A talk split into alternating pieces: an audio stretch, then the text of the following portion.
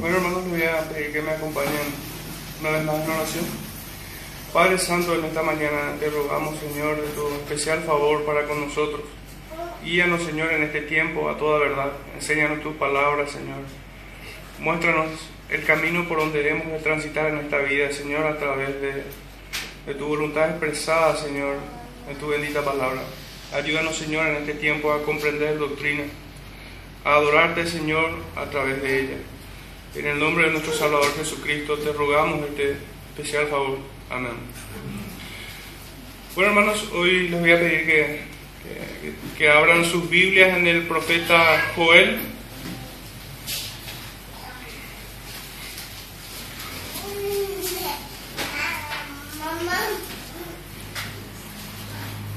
Vamos a estar leyendo eh, capítulo 1, versículos 1 al 13.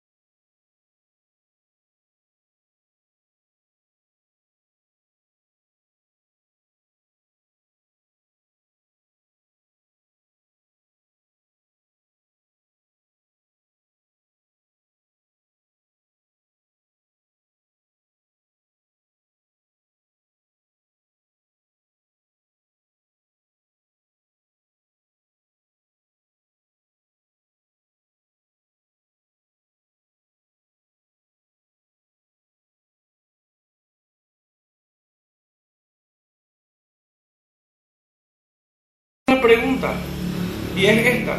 ¿Creen que Dios envía calamidades a la tierra? Intentaremos responder esta pregunta. Pero para ello me surge otra. Para empezar a intentar responder a esta pregunta, tengo otra. Y es cómo, cómo es que el hombre encara o cómo el hombre entiende, el hombre natural, una calamidad personal o nacional en este caso. Creo que no me equivoco si digo que muchos culpan a otros hombres o a la sociedad,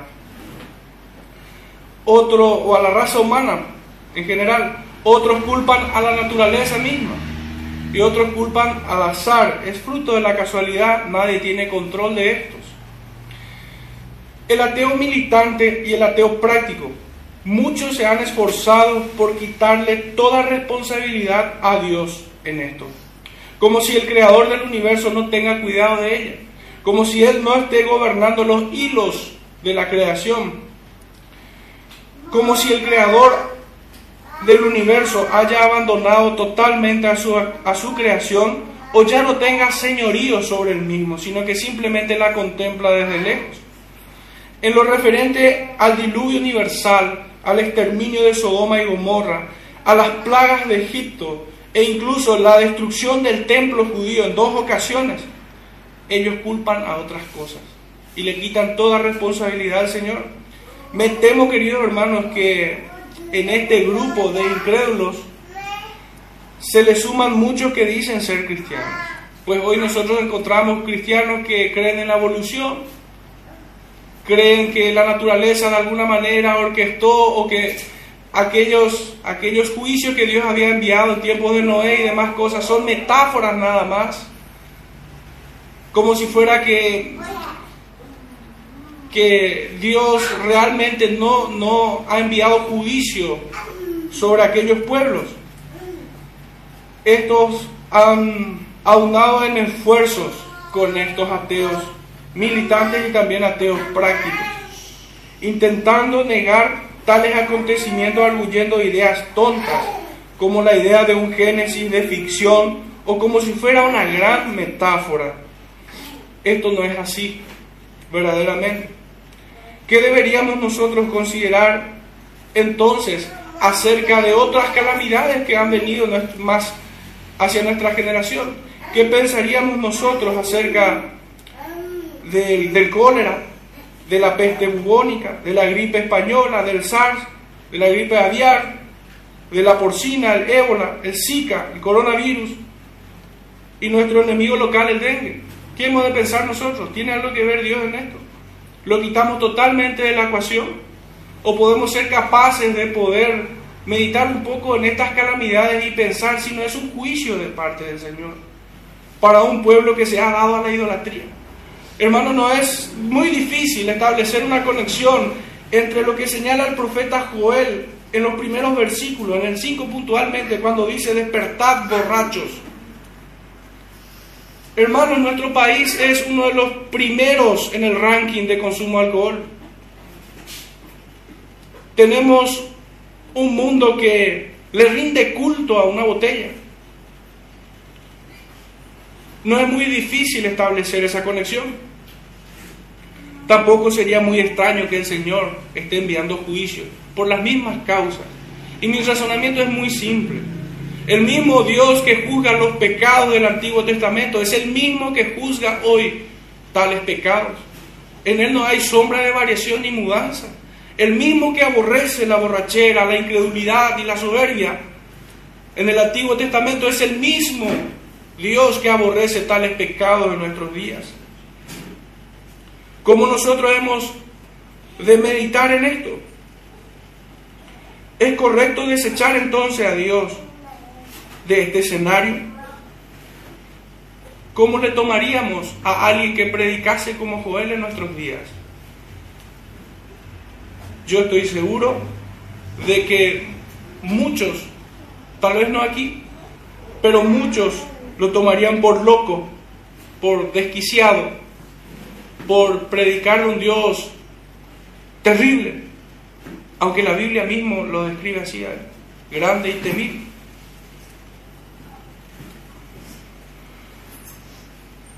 Tenemos tres puntos, hermanos, en esta mañana y el primero de ellos es abordar un poco esta carta, presentarla como panorámicamente en sus tres capítulos, es una carta breve un poquitito más extensa que la de Díaz. Y el primer punto tiene que ver con un aspecto histórico de la misma. En cuanto a la fecha de este escrito, de esta profecía de Joel, es incierta. No hay precisión al respecto. Sí hay un consenso, consenso, sin embargo, entre los eruditos. Pero es incierta porque en la misma carta no se menciona a ningún rey que pudiera posicionarnos en un punto de la historia y que con precisión pudiéramos pararnos en una línea de tiempo para saber a quién está hablando este, este profeta. Sin embargo, tal situación nos sugiere dos momentos en la historia del reino dividido de Israel.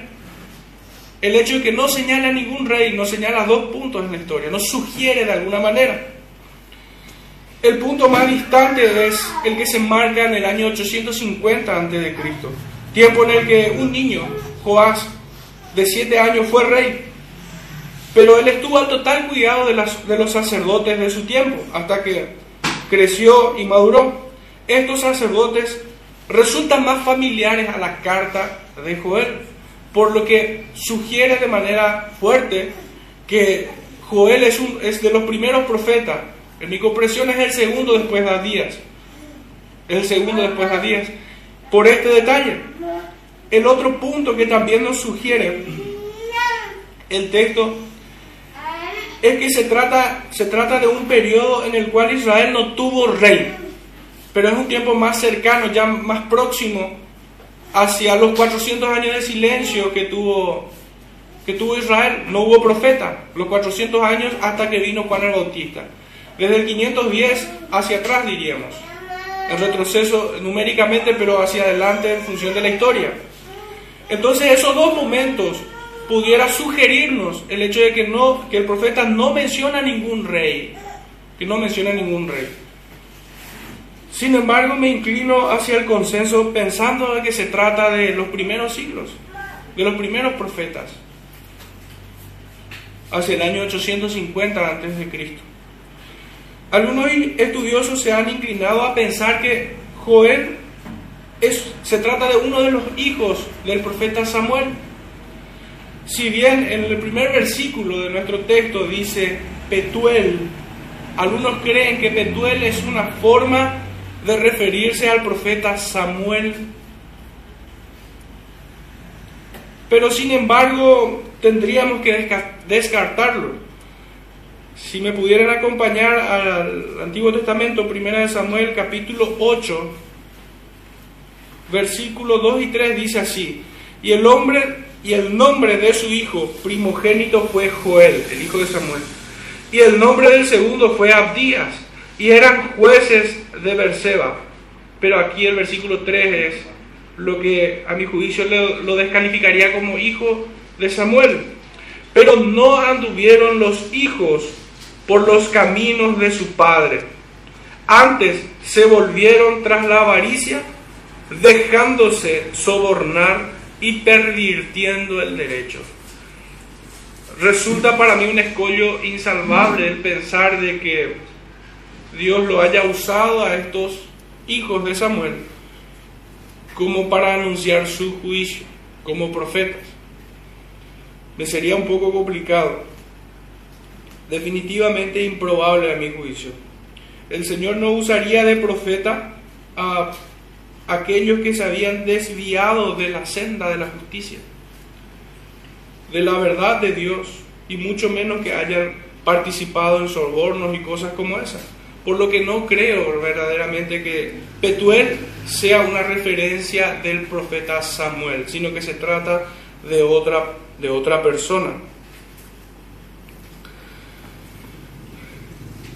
Sí es un dato cierto, en esta carta lo encontramos que Joel predicó muy probablemente en Jerusalén, sin duda a Judá, pero muy probablemente él ha sido profeta en aquella tierra. Esto nosotros podemos ir a nuestro texto de estudio en el capítulo 3, versículo 20. donde el mismo profeta hace referencia, pero Judá será habitada para siempre y Jerusalén por generación, por generación en generación y generación. El consenso también indica que fue allí. Joel, sin embargo, significa Jehová es Dios. Sin embargo, no sabemos mucho acerca de él. En su escrito no, no tenemos, él nos, no dice nada, nada más acerca de su vida, ni de su persona, ni de su parentela. Está claro que el Santo Espíritu de Dios no lo quiso. No lo quiso, que, no, no quiso que él pusiera esos datos. Pero el hecho de que no se sepa mucho, mucho de él de ninguna manera, ¿cómo decirlo? No cae en desprecio, en descrédito todo el mensaje que él tiene, sino que más bien nosotros deberíamos ver que el tremendo mensaje que el profeta Joel tiene para comunicar al pueblo, justamente empequeñece a la persona del profeta, lo relega a un segundo plano, diría que a un plano incluso insignificante. ¿Quién pudiera estar fijándose en la persona que habla cuando le están profetizando destrucción, devastación? Creo que sería un dato irrelevante para las personas. Entiendo que la intención del Santo Espíritu de Dios era justamente la de enfatizar su mensaje. Esto, sin embargo, contraria totalmente a nuestra naturaleza humana pues el hombre se fija más en la persona que en su mensaje. Es una debilidad que nosotros tenemos en nuestra naturaleza. Muchos siguen a una lista interminable de ilustres predicadores antes que al mensaje. Muchas veces se toma en consideración la personalidad del predicador antes que el mensaje mismo. Nosotros tenemos un punto en la historia de la Reforma donde un predicador con una personalidad endeble, casi enfermiza. Predicó de tal forma un mensaje tan aplastante que causó un avivamiento en los Estados Unidos. Me estoy refiriendo a Jonathan Edwards. Predicador que, por cierto, fue tan despreciado que fue expulsado de su congregación. Estas personas hicieron caso a su naturaleza de fijarse más en el predicador y no en el mensaje.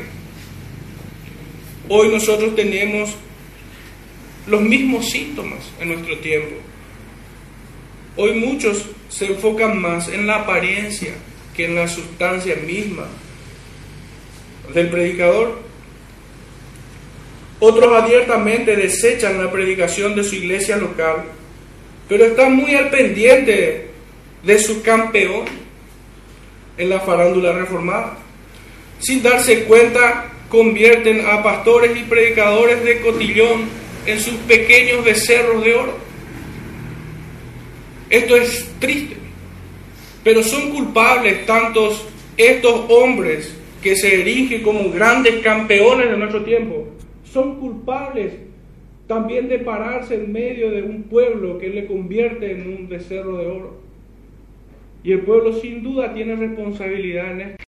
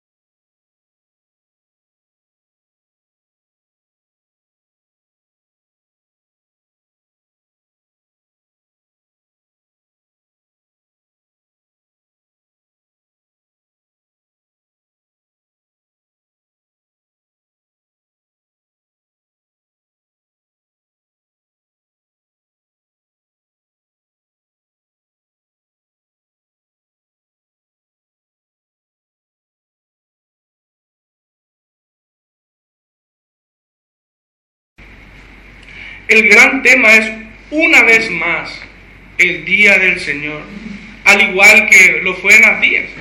pudiéramos revisar brevemente en el versículo 15 del primer capítulo, donde leemos, y su rey irá en cautiverio, él y todos sus príncipes, dice Jehová. Hay un día señalado. En el 2.1 dice, no, me equivoco. 2.15. Vuelvo a leer el 1.15. Hay del día, porque cercano está el día de Jehová y vendrá como destrucción por el Todopoderoso. ¿Cuál es la responsabilidad de Dios en este juicio? Total, es absoluta. En el, en el capítulo 2, verso 1, dice, tocad trompeta en Sión y dad alarma en mi santo monte. Tiemblen todos los moradores de la tierra, porque viene el día de Jehová, porque está cercano. Una vez más vuelve a, vuelve a decir en el versículo 11 del mismo capítulo, y Jehová dará su orden delante de su ejército, porque muy grande es su campamento, fuerte es el que ejecuta su orden porque grande es el día de Jehová y muy terrible. ¿Quién podrá soportarlo? En el verso 31 del mismo capítulo, casi al cerrar este capítulo 2, dice, el sol se convertirá en tinieblas y la luna en sangre, antes que venga el día grande y espantoso de Jehová. Y por último, en el capítulo 3, versículo 14, vuelve a decir, muchos pueblos en el valle de la decisión porque cercano está el día de Jehová en el valle de la decisión. El gran tema, el gran mensaje, hermanos, es el día del Señor, así como lo fue en los días. Pero este gran tema se va desarrollando, se va desglosando en otros temas, o en subtemas, pudiéramos decir, que da forma a todo su mensaje. En esta, en esta profecía se encuentran temas como el juicio, la exhortación, el castigo. Y por otro lado aparecen también el llamado al arrepentimiento para alcanzar misericordia y salvación. Que abandonen el camino del error, del pecado, del desprecio hacia un Dios santo. En su aspecto más histórico, el contenido de esta profecía nos narra un acontecimiento de una terrible calamidad. Se trata de una plaga capaz de infligir una devastación total, acarreando insondables pérdidas materiales e incluso humanas, muerte. Esto es algo que al momento de recibir de parte de Dios el mensaje constituye esto. Lo estaban experimentando o bien estaba muy próximo a tener cumplimiento, un cumplimiento terrenal, esta calamidad. O estaban ellos mismos al momento en que el profeta estaba entregando el mensaje de Dios. Esto ya estaba ocurriendo o era muy próximo a su cumplimiento. E, esto es un cumplimiento en una primera etapa. Esta calamidad fue enviada por Dios como un terrible juicio terrenal que les advertía de otro juicio aún mayor al pueblo que le debía rendir adoración. Y no solamente a su pueblo, sino a toda la humanidad, a todo hombre le alcanza este juicio. Este pueblo al recibir las palabras del profeta no solo estaban distraídos, hermanos, en los versículos, en los versículos que hemos leído, podemos notar esto claramente. Estos no solamente estaban distraídos, como que negligenciando su dependencia de Dios, su meditación en la palabra, o su adoración reverente. No solamente estaban distraídos, sino que estaban totalmente estupidizados por el alcohol. Si pudieran revisar de vuelta el versículo 5, fíjense cómo le dice, despertad borrachos, llorad, gemid. Y muchos pudieran decir, no, no, no, pero eso solamente le está hablando a los borrachos, a los que se exceden. Yo soy un bebedor social, entonces no, no me afecta este discurso. Sin embargo, el profeta sigue diciendo, todos los que bebéis vino, ¿Cuánto es la medida para etiquetar a una persona como un borracho? ¿Cuánto es la graduación que debe tener en su sistema? Fíjense que los, los controles municipales de los policías de tránsito es muy ínfimo y la persona ya no tiene los sentidos en condiciones como para manejar. Y esto es solamente es una apreciación de un hombre imperfecto, pues el hombre crea esas leyes. ¿Cuánto debe ser la exigencia de un Dios santo de un Dios que es puro de ojos, que no puede mirar al pecado? ¿Cuánto es la graduación de alcohol que el creyente tiene permitido ingerir? Por eso a mí me gusta rematar este tema diciendo que la discusión acerca del alcohol, hermanos, no tiene nada que ver con una cantidad, con una medida. Pues el consejo del sabio dice no mirar al vino cuando rojea. Empieza antes siquiera de llevarlo a los labios. No mirar no codiciar siquiera tal cosa.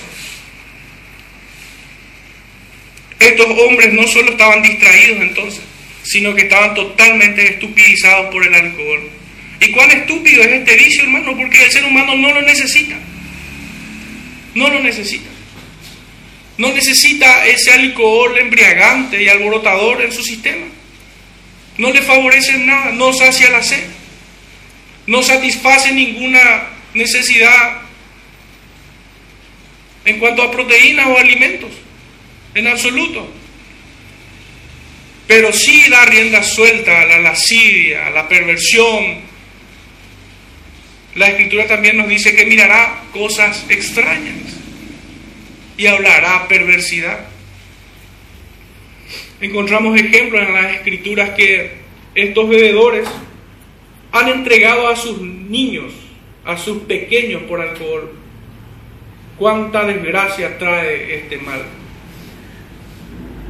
Esto lo he citado de las escrituras, pero si miramos nosotros nuestro entorno, hermanos, las consecuencias del dengue quedan totalmente insignificantes ante las estadísticas de gente lisiada por accidentes de, tránsito a causa del alcohol.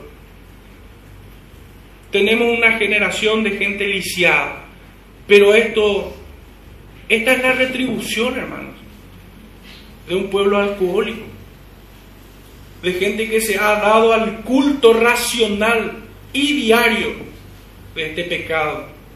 Porque es más seguro que un habitante de nuestro país esté destapando una bebida alcohólica hoy que estar cantándoles himnos al Señor. La indignación del Señor es justificable. Y la retribución que nosotros hemos de recibir si nos hallamos en estos pecados es merecida, largamente merecida. El profeta nos llama borrachos y, que diga despierten. No es muy difícil pensar que estos son haraganes irresponsables. Estos recibirán tan grande azote en aquel momento que si nos paramos ahí en el punto histórico de Joel, podemos decirlo así, este pueblo recibirá tan grande azote que el profeta hace una pregunta retórica indicando lo excepcional del castigo que recibirán. Fíjense en el versículo 2 dice, oíd esto anciano y escuchad, todos los moradores de la tierra, ¿ha acontecido esto en vuestros días o en los días de vuestros padres? Jamás ha ocurrido tal castigo, tal azote que va a recibir este pueblo. Este pueblo estaba con los sentidos confundidos. No estaba con la mente cautiva a la palabra de Dios. En esta carta nosotros no encontramos pecados de idolatría, no señala tal cosa. Pudiera ser sin duda un pueblo religioso, un pueblo que va a misa, que va al culto, que va, cada uno tiene su secta, tiene su práctica religiosa. Pero sin embargo, se entregaban al pecado. El Señor hace cesar la ofrenda y la libación en su templo. El servicio sacerdotal dentro de su templo cesa a causa de este juicio, a causa de esta plaga. Esta plaga causó tal devastación que ya no había cosa que ofrecerle al Señor. No había sacrificio, no había ofrenda que hacer dentro del templo. Es por esto que les, dice el profeta, hagan luto los sacerdotes, lamentense, vítanse de silicio. Es terrible. Muy probablemente sacerdotes se complacían con el pecado del pueblo. La escritura condena a aquellos que practican pero también aquellos que se complacen con lo que hacen. Recibirán entonces tan grande azote que el profeta pregunta de manera retórica. Sabemos que la respuesta es no. No hubo tal castigo antes como este. Este juicio viene con la figura de un insecto, hermanos. Y este, este insecto fue real, esta plaga fue real. Sí que asoló en su tiempo la tierra en aquellos días, en aquel punto geográfico, causando una peste de magnitudes incalculables, al punto que me atrevo a decir que este insecto se convierte en una especie de símbolo de su temible y terrible juicio. Este símbolo, esta langosta que nosotros vemos aquí. Estas langostas son más eficientes que el hombre, como un organismo que cumple el ministerio que le fue encomendado. Y acá no estoy procurando ofender al hombre, sino que simplemente es apelar a la realidad.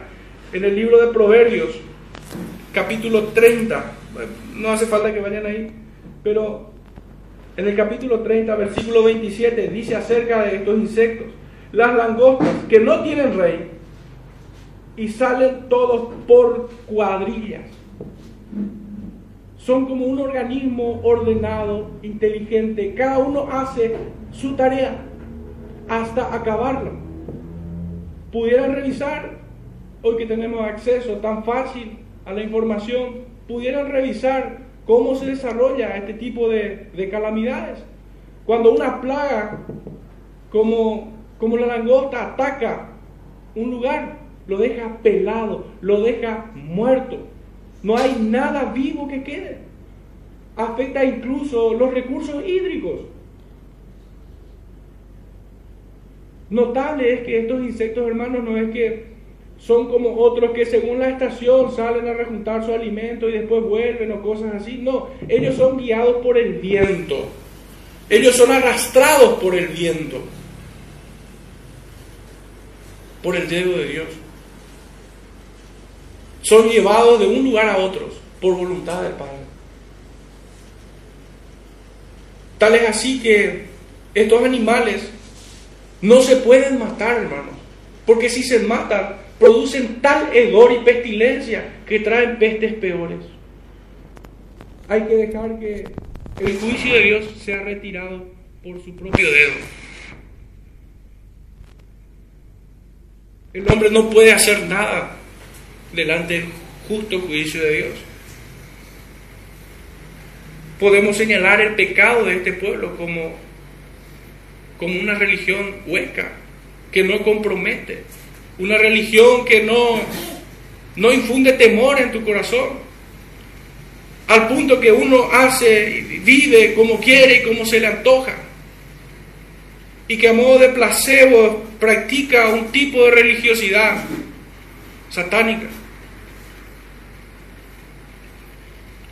Si la verdadera religión no te compromete delante de tu Hacedor,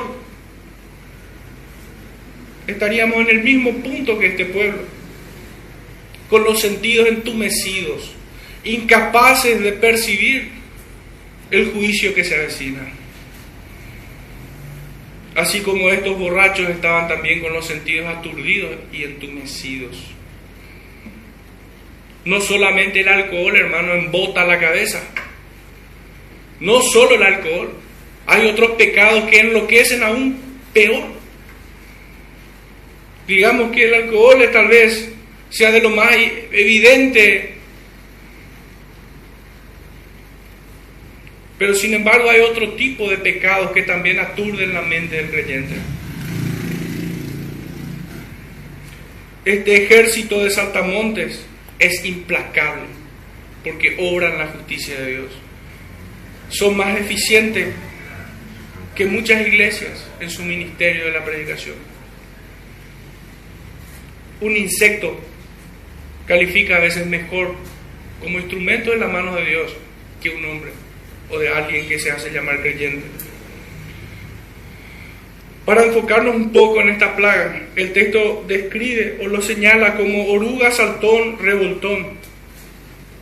Pero este es el mismo insecto, la langosta. Esta profecía describe una calamidad que al mismo tiempo es una calamidad real, pero que al mismo tiempo es una sombra. Así como lo fue el sacrificio dentro del templo en el Antiguo Testamento, era una sombra de lo venidero. Así también este, este juicio de langostas que cayó era una sombra del juicio más implacable que el ser humano va a recibir.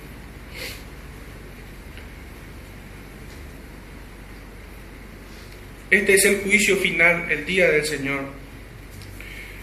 Esto tendrá lugar en el fin del milenio, con la venida de nuestro gran Rey y Señor Jesucristo, delante de quien toda rodilla se doblará. Por un lado, el día del Señor señala un momento escatológico, aunque también en otros puntos de la Escritura señala un juicio próximo para aquel pueblo que lo recibe como por ejemplo tenemos el cautiverio del pueblo de Israel en Babilonia, Ezequiel 13:5. El propósito de, de, esta profecía es la de reunir al pueblo en arrepentimiento con gran temor y sincera humildad ante un Dios grande y temible, con ayunos, con lamentaciones, ruegos, súplicas, con lágrimas, intercediendo con las palabras del salmista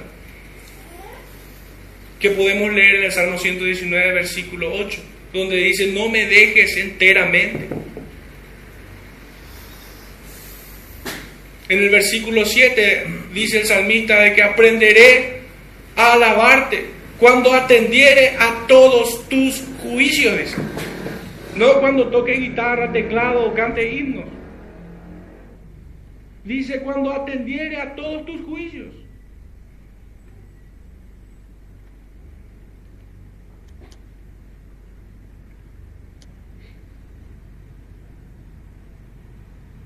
Sin embargo, tenemos un tiempo donde muchos ni siquiera quieren leer el libro de lamentaciones por su nombre. Tienen tanto rechazo y repudio hacia, hacia todo lo que represente castigo, juicio, reprensión o exhortación, que ni se atreven a mirar ese libro. Que ni se atreven. Algunos grandes campeones de nuestro tiempo dicen de que no pueden cantar los salmos porque solamente hablan de juicio, de castigo.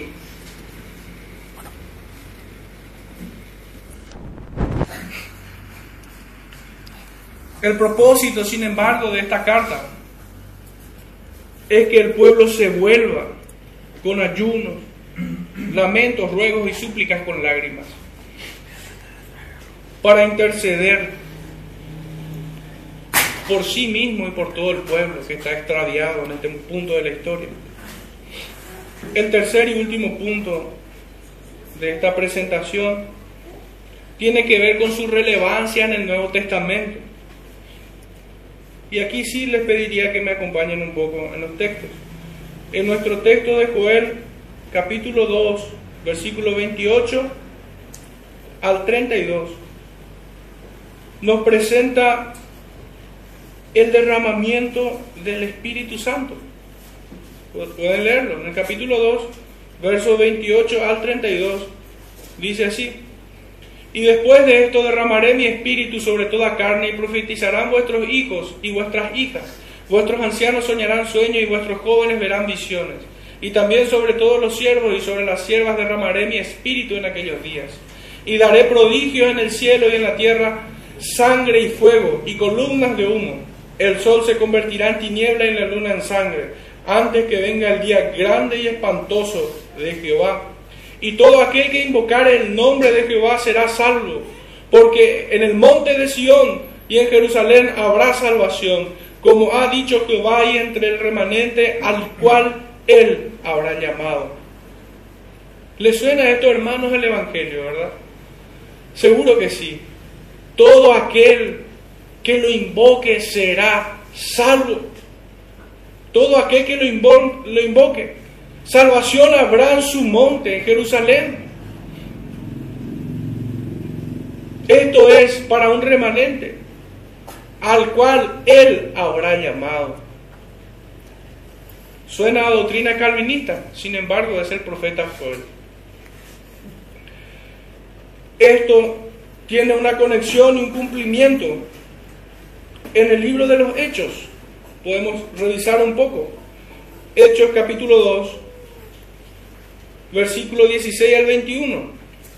Dice, Hechos 2, 16 al 21. Mas esto es lo dicho por el profeta Joel. Y en los postreros días, dice Dios, derramaré mi espíritu sobre toda carne y vuestros hijos y vuestras hijas profetizarán y vuestros jóvenes verán visiones y vuestros ancianos soñarán sueños. Y de cierto sobre mis siervos y sobre mis siervas en aquellos días derramaré de mi espíritu y profetizarán. Y daré prodigios arriba en el cielo y señales abajo en la tierra. Sangre y fuego y vapor de humo. El sol se convertirá en tinieblas y la luna en sangre antes que venga el día del Señor grande y temible. Y todo aquel que invocar el nombre del Señor será salvo. Hermanos, es una, es una copia. Es el discurso que no cambia. Es el mismo discurso del Señor. Dios mismo lo ha perpetuado, lo ha confirmado, lo ha ratificado.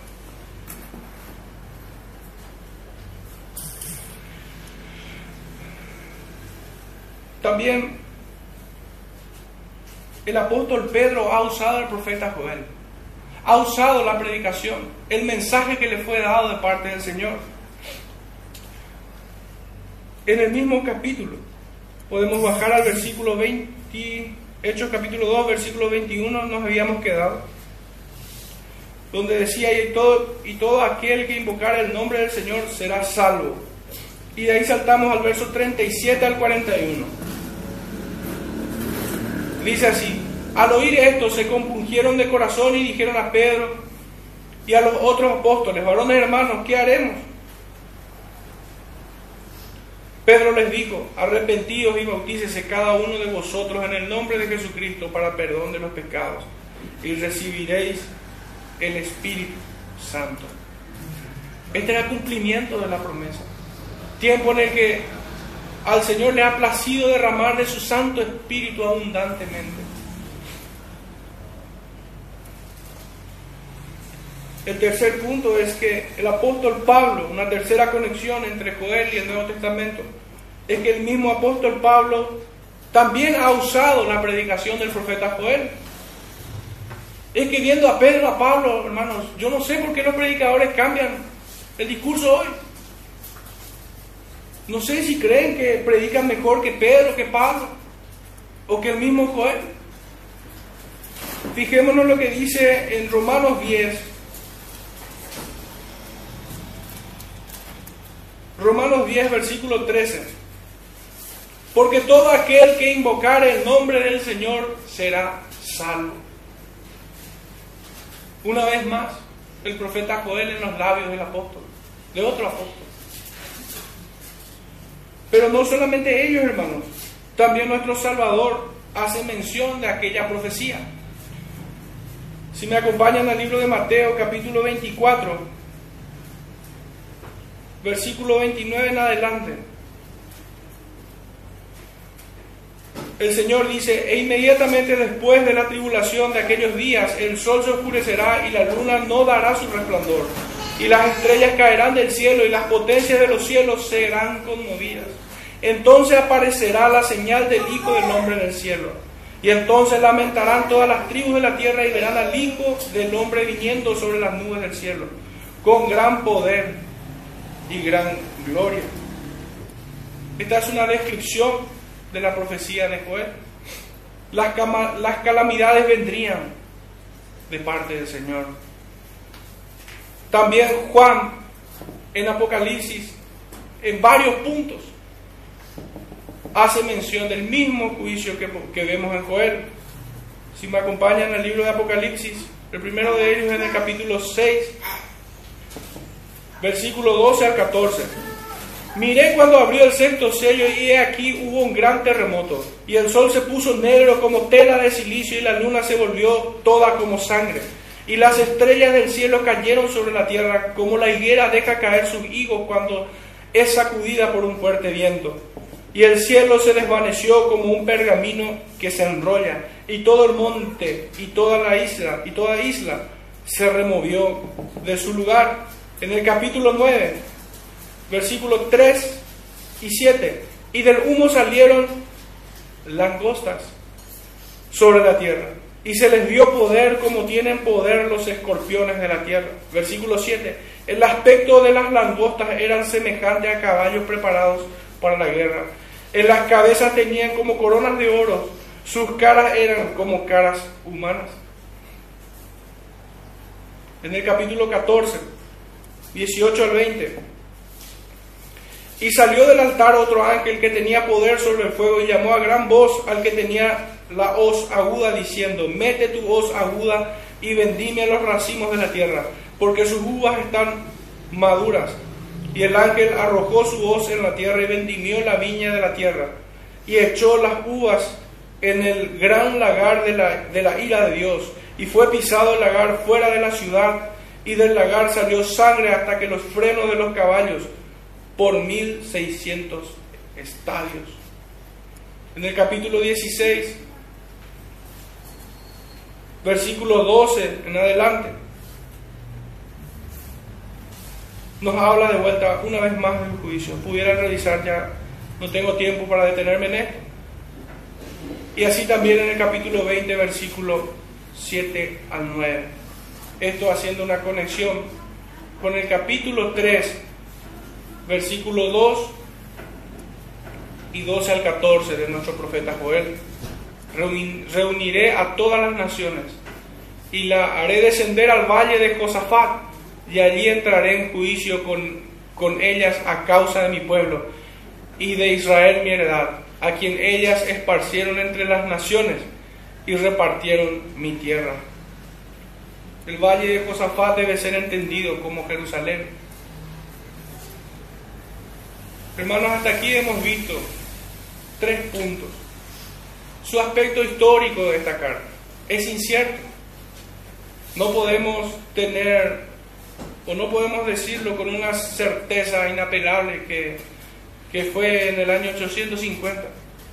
Sin embargo, ese es el consenso. También hemos hablado del contenido de la carta, de lo que ésta tiene. El profeta exhorta a su pueblo, a diferencia un poco de Abdías, que Abdías hacía una exhortación a Edom, pero este es a su pueblo. Pero este juicio, así como en el de Abdías, involucra a toda la humanidad, para aquellos que son pueblo y no pueblo, para aquellos que están cerca y están lejos, para propios y extraños. Todos estarán en aquel juicio final. El propósito de esta carta es la de reunir a este pueblo en humillación, en lamentación, en ruegos, en lágrimas, procurando con lágrimas el perdón del Señor. Recordándoles que Él es galardonador de los que le buscan. El Espíritu Santo ha ocultado la personalidad y la persona misma del profeta para que pongamos toda nuestra atención en su mensaje. Debemos escapar de esta levadura, de este cristianismo genuflexo ante estos becerros de oro. Debemos prestar atención a lo que se predica en nuestra congregación. ¿O es que no creemos que Dios habla desde nuestra congregación? Esa sería ya una aplicación a esta entrega. Debemos poner especial atención a lo que el Señor habla. Y no estar pendiente a cuál sea la última novedad en la farándula reformada.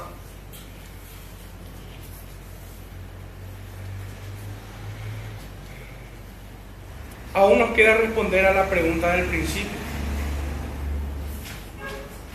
Les recuerdo, hermanos, la pregunta. ¿Creen que Dios envía calamidades a la tierra? ¿O es que tenemos la vista tan corta como, como el hombre natural que no es capaz de ver el juicio de Dios en todas estas calamidades. Que por cierto, hermanos, a partir de este siglo XXI se ha acentuado como ningún otro. Una calamidad tras otra. La gripe aviar, la gripe porcina, el Zika, ahora viene esto último, el coronavirus. Pues que nosotros creemos que solamente el hombre es culpable de estas calamidades, o le culpamos a la naturaleza. Le sacamos toda responsabilidad. Yo diría que incluso le quitamos la gloria a Dios cuando no somos capaces de ver su juicio en todas estas cosas. Porque tanto su justicia como su gracia magnifican su gloria. Nos hablan de un Dios justo, pero también de un Dios misericordioso. De un Dios que ha enviado a su Hijo para que nosotros no seamos condenados con el resto. Pero ¿cómo es que vivimos? Vivimos como este pueblo, con, con los sentidos entumecidos, con la mente abombada de otras cosas y no con el mensaje del profeta.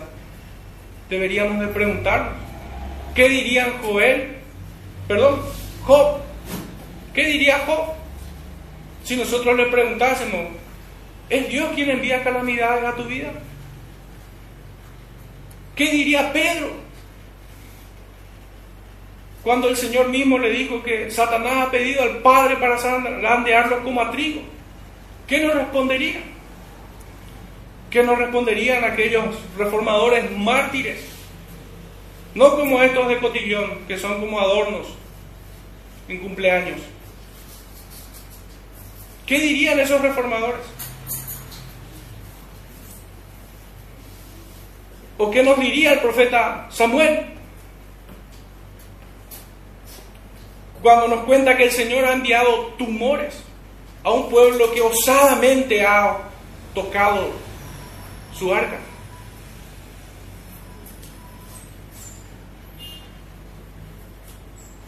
Voy a hacer lectura de dos, tres versículos más. Primera de Samuel, no hace falta que me sigan, simplemente escuchen. Primera de Samuel 5, 6. Y se agravó la mano de Jehová sobre los de Asdod y los destruyó y los hirió con tumores en Asdod y en todo su territorio. El profeta Isaías, capítulo 45, verso 7 nos dice, Dios hablando dice, que formo la luz y creo las tinieblas, que hago la paz y creo la adversidad. Yo soy Jehová que hago todo esto.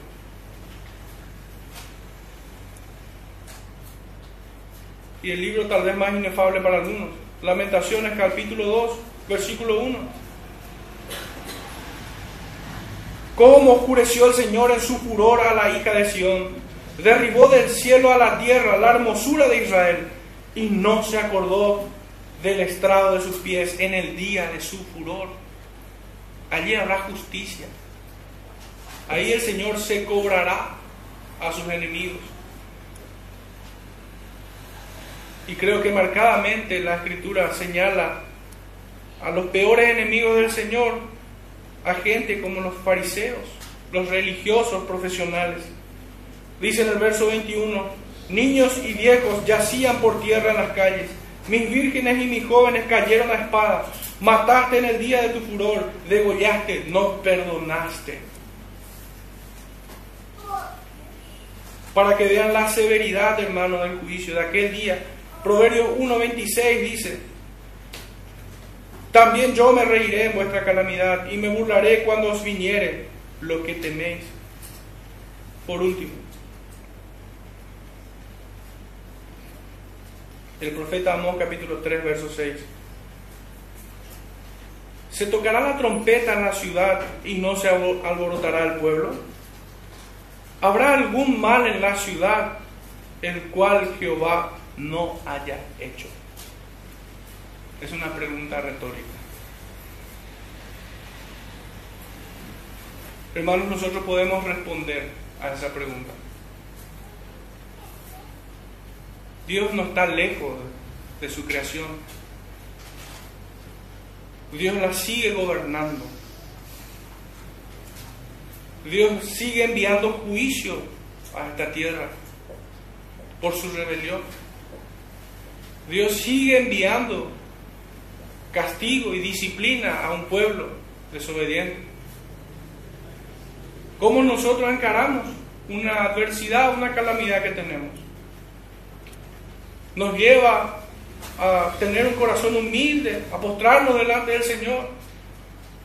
Y en nuestra incapacidad, porque estamos tan ensimismados en la autocompasión, que no somos capaces de ver nuestro pecado, nuestro error. Somos capaces de decir, Señor, ayuda a mi incredulidad, permite que yo pueda ver mis pecados para que te pida perdón por cada uno de ellos.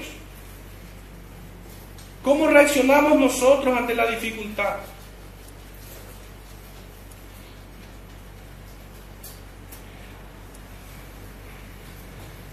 Cuán desesperadamente debemos levantar la voz con voz de trompeta en este tiempo, hablando la predicación de Joel, diciendo a este, a este pueblo, despierten,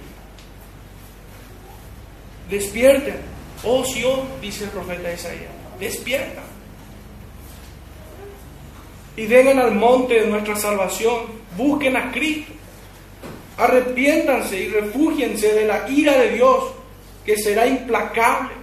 Allí no habrá perdón. Busquen a su unigénito, al único redentor, Señor y Rey de su pueblo.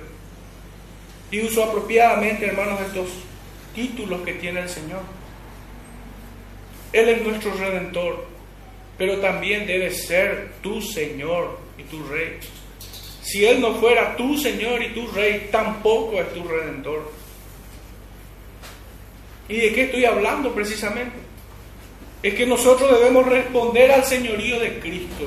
Nosotros no podemos andar como si fuera que nosotros podemos decidir por nosotros solos lo que hacemos, que no rendiremos cuenta. Nosotros debemos vivir delante de un rey como súbditos obedientes. La escritura incluso nos pone en una categoría inferior. Somos esclavos. Fuimos comprados por precio de sangre. Pero vivimos como si fuéramos soberanos de nuestra vida y de otras personas más.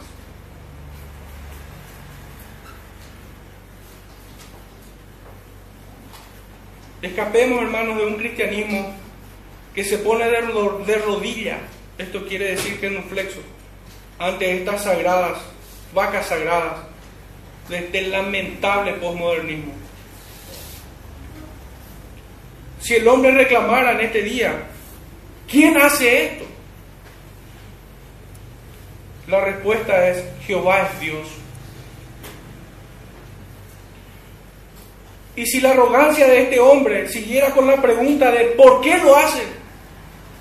La respuesta sería, Jehová es Dios. Él hará como quiere. ¿Y quién lo detendrá?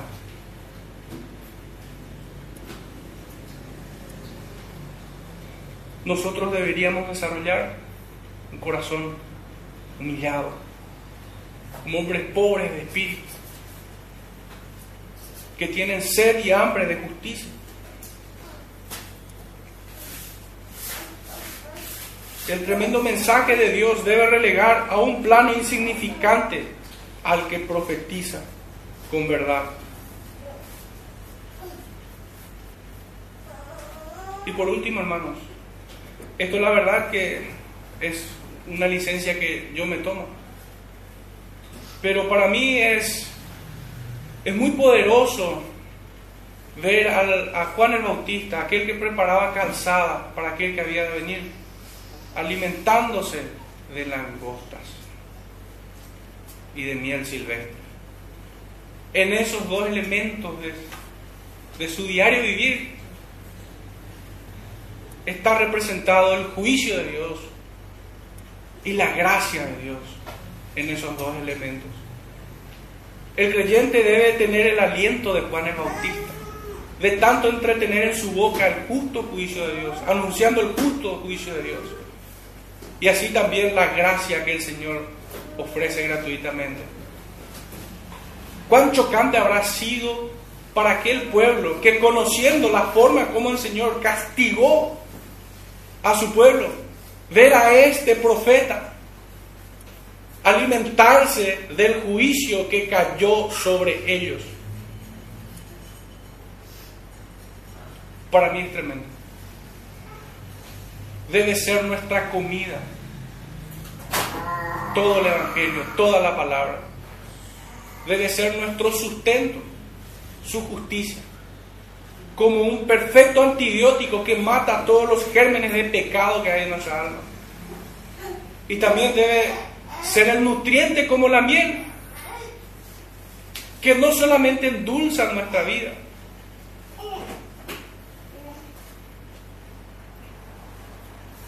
sino que nos permite también ofrecer a otros la salvación.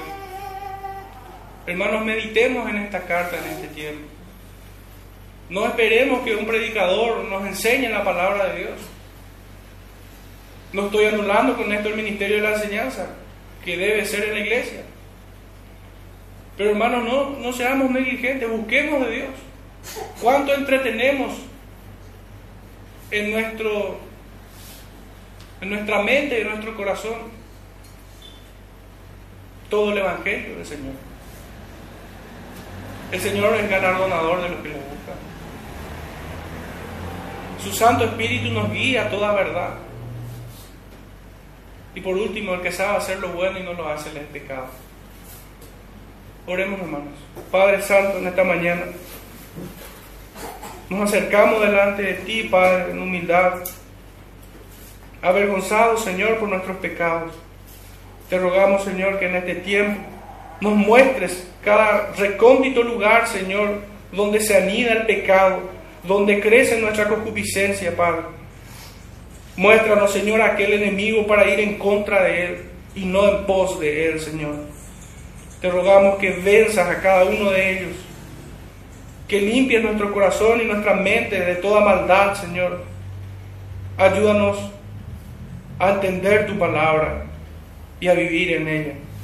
Ayúdanos, Señor, en nuestra incredulidad. No nos dejes enteramente. Te rogamos esto en el nombre de nuestro Salvador Jesucristo. Amén.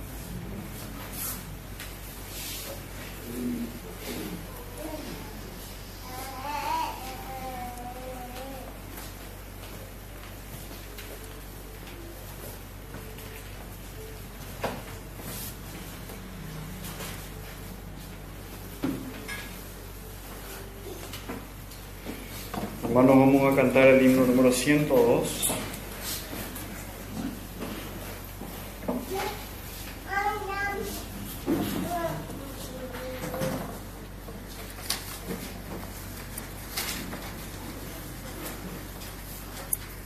Himno 102, Jesucristo fue inmolado.